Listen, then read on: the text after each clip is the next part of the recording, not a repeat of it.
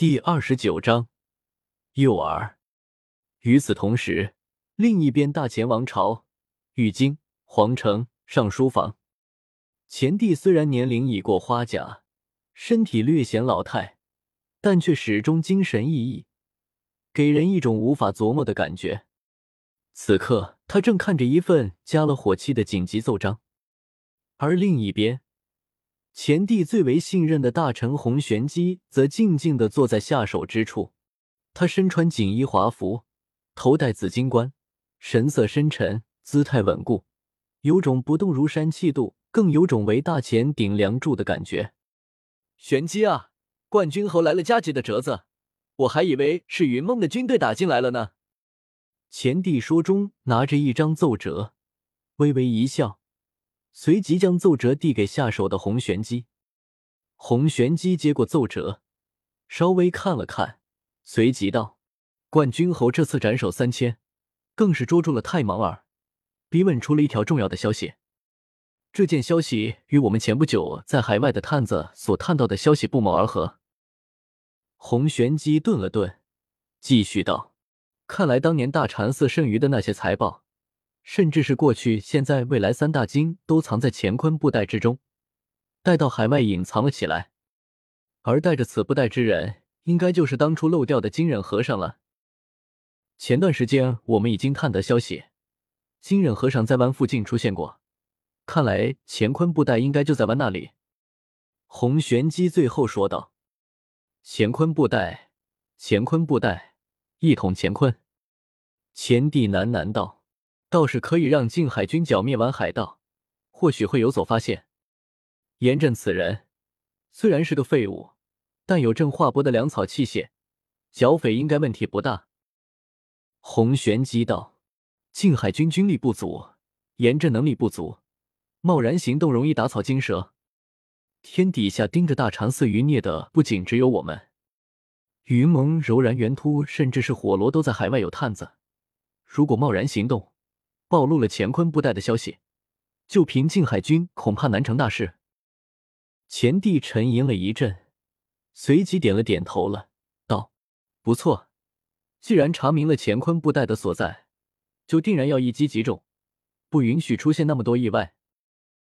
看来不能继续等下去了，朕立即调拨一部分乾坤龙卫，让冠军侯暂时统领，还有，让让方仙道的萧黯然。”正一道的张伯恒都陪冠军侯一起去海外湾走一趟，把乾坤布袋取回来。前帝最后下令。半月之后，南海海域之中，一队足足有三十艘大船组成的庞大舰队正乘风破浪向前驶去。为首的那艘船是一只通体赤红色的巨舰，旗帜飘扬。远远看去，简直就像是在大船上聚集了一团无形无质的气场，使得大海之中无数敏感至极的凶兽、恶蛟等东西都不敢靠近。如果有懂得旺气之术的道门修士看到了军队顶上的这样煞气，立即就会知道这是天下间最为精锐的军队，就连鬼仙都要退避三舍。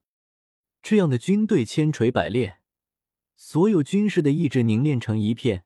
念头勇猛精一，行动如一人，这般状态，即便是度过两三次雷劫的鬼仙念头，也会在触碰的瞬间崩溃。其中最大的那艘主帅舰，乃是大前王朝水军特制的麒麟舰，气势磅礴，无数飘扬的旗帜上都绣着巨大的黑色麒麟。如果对大前王朝熟悉的人，立即就会认出来，这艘船定然是大前最年轻的统帅。冠军侯的大舰了，因为冠军侯所统帅的军队名号就叫做麒麟军。每一艘船上走站着一位身穿黑色铠甲、腰间配着大刀的士兵。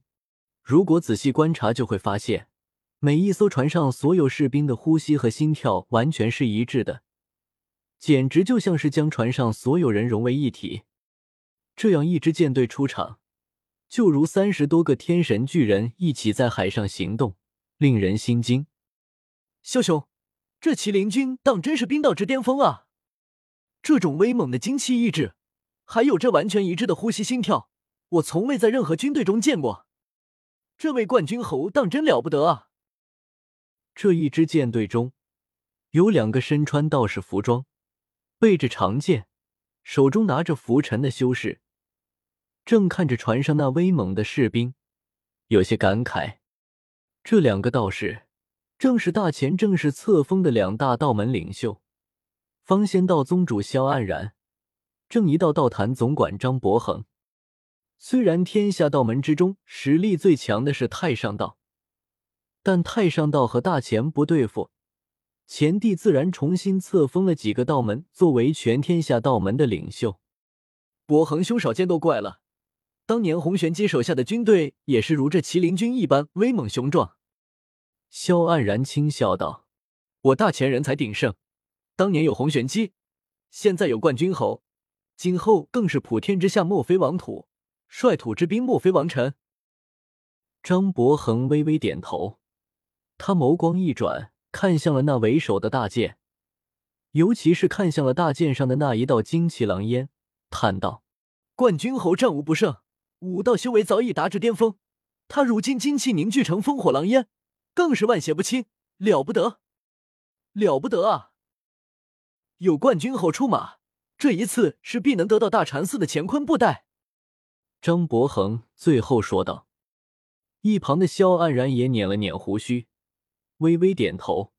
冠军侯本人已经是天下有数的高手了，如今再加上这一支军队，以及自己两人的帮助，天底下哪有谁能与之抗衡？”轰隆！然而，就在这时候，忽然一道极端可怕的权意降临而下。萧黯然和张伯恒两人顿时脸色大变，因为他们感觉自己对世界的认知好似被扭曲了一般，整个人陷入了一种难以言喻的可怕状态。他们似乎在怀疑自己是否真的存在于世。两人骇然之下，抬头看向苍穹，只见一尊巨大无比的法体从天而降，周身震荡，捏成了一个巨大的拳印。这这是现在如来。大千印是现在如来经是人仙，两人心中骇然，没想到这时候竟然能看到大禅寺的手段出现在这里。当年绝灭大禅寺的一战，他们也参与了，也见识过映月和尚的可怕战力，对于他的现在如来经修为印象深刻。原以为映月和尚死掉了，再难看到现在如来，但如今竟然重现了。两人浑身冷汗，联想到之前他们得到的乾坤布袋消息，刹那间，两人心中想到了一个东西：陷阱。